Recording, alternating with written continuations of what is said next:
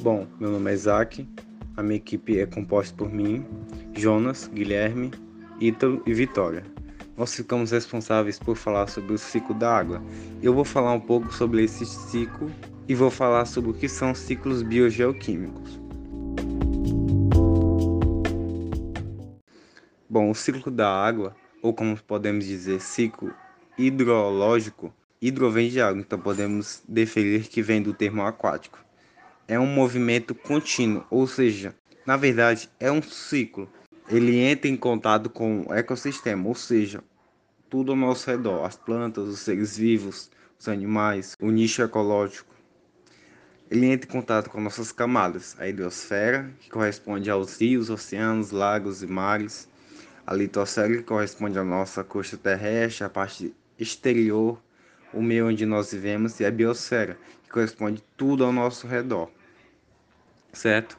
É um primordial recurso, primordial porque sem o seu uso seria impossível, seria impossibilitado de vivência de muitas espécies, como nós, seres humanos, como nós produziríamos certas substâncias no nosso corpo, como nós teríamos reabastecimento de nutrientes, nutrientes básicos que só podemos conseguir com a água, certo? Ciclo biogeoquímicos são substâncias que entram em contato com meios abióticos, tipo o ar, o solo, a água, e há uma ciclagem de elementos, ou seja, entra em contato com os seres vivos, com o ambiente, o ambiente fornece para os seres vivos, os seres vivos decompõem para o ambiente.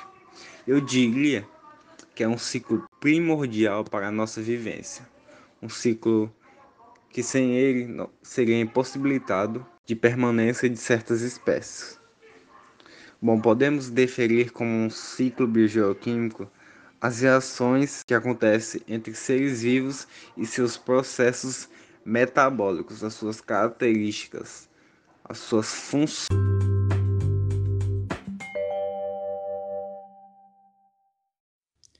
Oi, oi, oi, aqui quem fala é o Ítalo e eu vou falar um pouquinho desse líquido tão importante para a manutenção da vida que é a água, tá? A água é um composto químico formado por duas partículas de hidrogênio e um de oxigênio, ou H2O, né? a gente pode chamar esse elemento facilmente de fonte da vida, porque sem ele não existiria vida na Terra, né? Tanto as espécies animais como as vegetais, elas necessitam desse líquido para sua sobrevivência. O encontro de todos esses recursos hídricos, rios, lagos, mares, lagoas, calotas polares, geleiras, a gente pode chamar de hidrosfera, né? Que é conjunto de todas as águas do planeta. A gente pode encontrar água nos estados sólidos, que é nas calotas e geleiras polares. A gente pode encontrar também ela no estado líquido, nos mares, rios, lagoas, lagos, cachoeiras, e também no estado gasoso em forma de vapor d'água, né? Mais à frente vai ser explicado um pouquinho sobre a evapotranspiração. Bom, a gente tem no planeta Terra cerca de 97,5% de água salgada ou seja, é água não potável que a gente não pode consumir pela grande quantidade de minerais presentes nela. A gente tem no planeta Terra cerca de 2,5% de água doce, que é água potável que a gente poderia consumir se a gente tivesse acesso a toda essa água. Mas o que, é que acontece? Desses 2,5% de água doce que a gente tem no planeta, 68,9% estão consolidados em calotas e geleiras polares, ou seja, a gente não a gente não pode ter acesso a essa água. E também a gente tem cerca de 29,9% é, de reservatórios subterrâneos e que a gente não, não tem acesso tão facilmente assim. A gente tem 0,9% dessa água presa em outros reservatórios que o homem não tem acesso. E somente zero, isso mesmo, 0,3 a gente tem essa água acessível, 0,3%, não é assustador? De toda essa água que a gente tem, só 0,3% a gente pode consumir. Agora, quanto à necessidade de água que nós, seres humanos, temos? Primeiramente, o corpo humano precisa de água para hidratação. Sem água, é claro que a gente não conseguiria sobreviver mais que três dias. Agora, a gente também precisa dessa água para digestão a gente não consegue digerir, nem quebrar, nem metabolizar os nossos alimentos, né? o que a gente ingere sem água. Agora, uma curiosidadezinha bastante importante da gente citar aqui. Durante a cadeia produtiva, a industrialização, a gente também precisa da água para a produção de bens de consumo final intermediário. Deixa eu te dar só um toquezinho aqui. Para a gente produzir 1 kg de carne, a gente precisa de 15,5 mil litros d'água.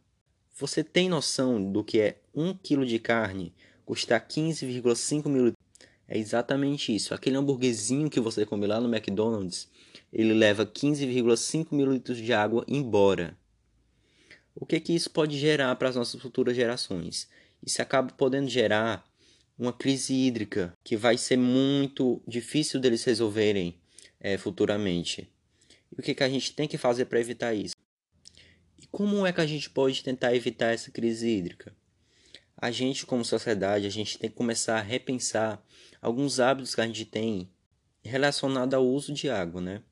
Dos mais simples até é, fechar a torneira enquanto tá, tá escovando os dentes, ou tomar banhos menos demorados, ou reutilizar a água da, da lavagem de roupas para lavar as calçadas, os carros.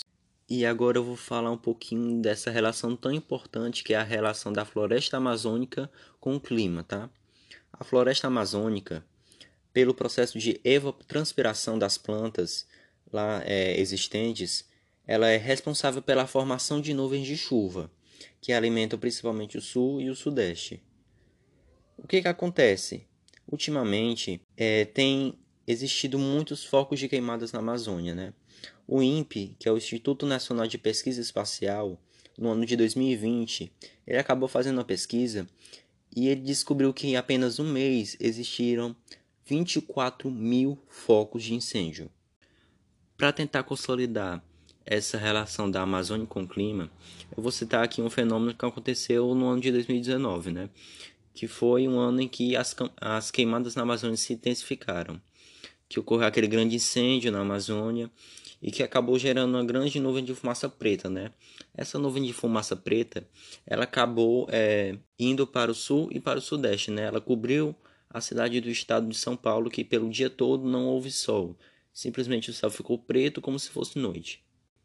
E agora que a gente sabe a importância da floresta amazônica na formação do clima, não somente nacional, mas mundial, porque até a floresta amazônica influencia no clima de todo o mundo, eu quero que a gente pense como é que a gente pode evitar essa crise hídrica e essa crise também ambiental que a, as queimadas na Amazônia podem acabar gerando.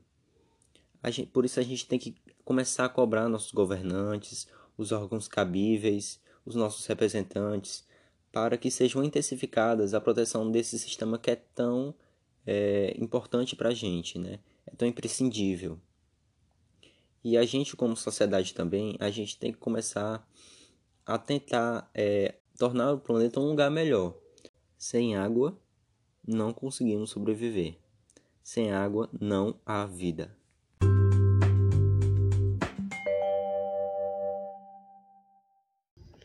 Olá, meu nome é Jonas e eu vou falar um pouco sobre a evapotranspiração. A ação da evaporação da água pela superfície do solo com a transpiração das plantas é denominada evapotranspiração. Ela representa na prática o consumo da água por uma cultura geralmente medida em milímetro por dia. Após uma chuva ou irrigação, a umidade do solo, que é responsável por oferecer água disponível às plantas, pode cair da capacidade de campo até o ponto de murchamento, que corresponde à umidade existente no solo, abaixo da qual a planta praticamente não consegue absorver a água na mesma intensidade que transpira, aumentando intensamente a deficiência hídrica da planta, chegando ao momento em que a umidade do solo não for elevada, chuva ou irrigação, a planta morrerá. Isso acontece porque simultaneamente ocorre no solo duas saídas de água. É, a primeira saída de água é ocorre por causa da absorção de água pelas raízes das plantas, que encontram-se envolvidas em um processo contínuo de translocação de águas nutrientes absorvidos pelas raízes. Essa, depois de absorvida pelas raízes, é quase totalmente conduzida até a parte área das plantas através dos estomatos, que são pequenas aberturas existentes nas folhas, é transferida para a atmosfera na forma de vapor d'água. Esse processo é chamado transpiração e a segunda é através da superfície do solo, por um processo chamado evaporação. Essas perdas são ocasionadas pela atuação de diversos fatores climáticos, como a radiação solar, a umidade relativa do ar, a temperatura, o ambiente e o vento. Esses elementos climáticos atuam sobre cultura e sobre a superfície do solo, ocasionando trans transpiração das plantas e evaporação, respectivamente. E a evapotranspiração é maior nas regiões da temperatura elevada, umidade baixa e ventos moderados e fortes.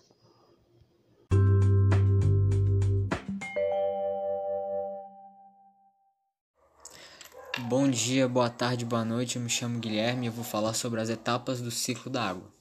Primeira etapa, evaporação. O calor irradiado pelo Sol aquece a água dos rios, lagos, mares e oceanos, ocorrendo o fenômeno da evaporação. Nesse momento, ocorre a transformação do estado líquido da água para o seu estado gasoso, à medida que se desloca da superfície da Terra para a atmosfera. Segundo, condensação. O vapor da água esfria, se acumula na atmosfera e se condensa na forma de gotículas, que formarão as nuvens ou nevoeiros. Neste momento ocorre o processo de condensação, ou seja, a transformação do estado gasoso da água para seu estado líquido, sendo as nuvens as gotículas de água líquida suspensas no ar. Terceira, precipitação. Com muita água condensada na atmosfera, se inicia o processo de precipitação, onde as gotículas suspensas no ar se tornam pesadas e caem no solo na forma de chuva.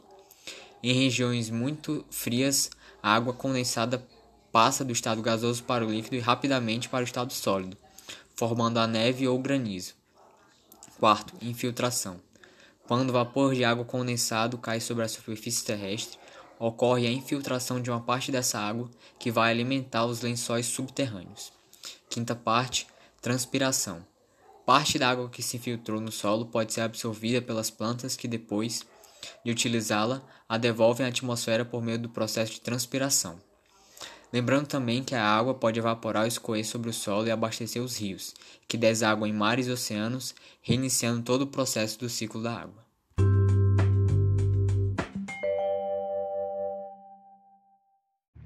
Oi, meu nome é Vitória. Eu vou falar a importância do ciclo da água. O ciclo da água é importante porque garante que essa substância circule constantemente pelo ambiente, passando pelos organismos vivos e pelos meios físicos. Como a água circula no ambiente, ela consegue suprir necessidades dos seres vivos, que precisam diariamente dessa substância para o funcionamento adequado do seu organismo. Além disso, a permanência da água no ambiente é importante para algumas atividades realizadas pelos seres humanos, uma vez que ela é fundamental para a geração de energia, desenvolvimento da produção agrícola e agropecuária, diversas atividades industriais e algumas tarefas do dia a dia. Entretanto, é importante destacar que, apesar de o ciclo da água garantir que essa substância circule pelo meio constantemente, isso não garante que não possa faltar água. Isso ocorre pelo fato de que o ciclo da água é complexo e pode ser afetado por diversos fatores,